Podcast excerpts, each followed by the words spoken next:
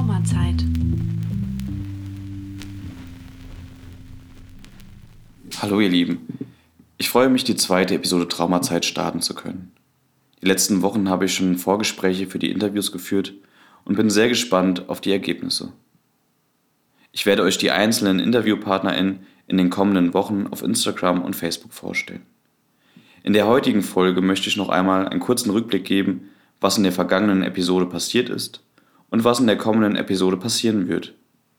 Mittlerweile wurden die Folgen von Traumazeit fast 2000 Mal gehört. Das ist wirklich umwerfend und macht mich echt glücklich. Vielen Dank für euer Interesse. In der ersten Episode haben wir uns vor allem mit den verschiedenen Begriffen wie zum Beispiel Trauma, posttraumatische Belastungsstörung oder traumatische Situation beschäftigt. Außerdem gab es eine Handvoll Übungen, die leicht in den Alltag zu integrieren sind und in stressreichen Momenten genutzt werden können. Ein weiterer Baustein von Traumazeit sind natürlich auch die Traumreisen, um euch einen Ausgleich von eurem Alltag zu bieten. Das nun zur ersten Episode Traumazeit. Wenn du es genauer wissen willst, hör doch einfach nochmal nach. In der zweiten Episode Traumazeit werden wir uns die verschiedenen Formen und Ursachen für Traumatisierung näher ansehen. Hierzu wird es eine Interviewreihe geben, in denen verschiedene Berufsgruppen uns ihren Alltag und den individuellen Umgang mit traumatisierten Mitmenschen schildern.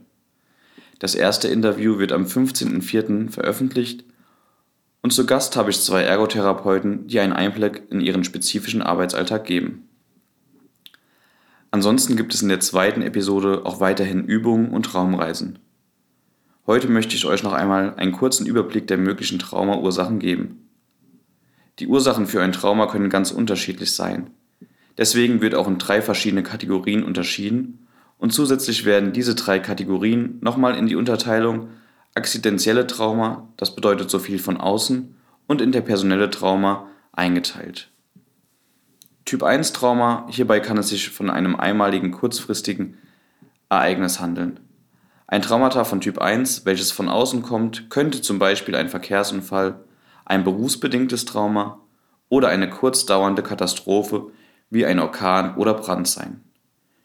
Bei der berufsbedingten Trauma sind Berufe wie zum Beispiel Rettungsdienste, Polizei oder die Feuerwehr natürlich einem höheren Risiko ausgesetzt. Ein interpersonelles Trauma von Typ 1 kann ein sexueller Übergriff oder körperliche Gewalt sein.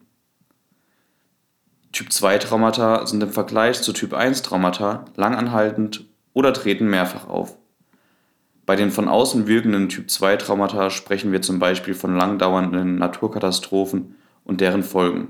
Dazu zählen Erdbeben, Vulkanausbrüche oder auch Überschwemmungen.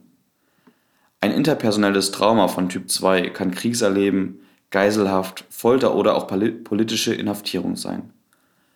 Aber auch Missbrauch in der Kindheit oder im Erwachsenenalter gehören in diese Kategorie. Die dritte Kategorie sind die medizinischen bedingten Traumata.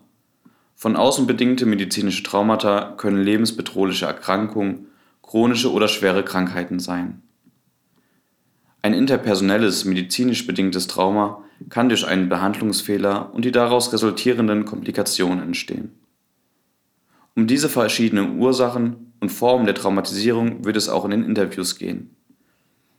In zwei Wochen gibt es dann wieder eine Übung. Ich freue mich sehr auf die zweite Episode mit euch und wenn ihr Lust habt, euch an Traumazeit zu beteiligen, zu beteiligen, zum Beispiel in Form von eurer eigenen Traumreise oder euren Lieblingsübungen, meldet euch gerne bei mir per Instagram oder kontaktiert mich über die Internetseite traumazeit.de. Bleibt gesund und bis bald.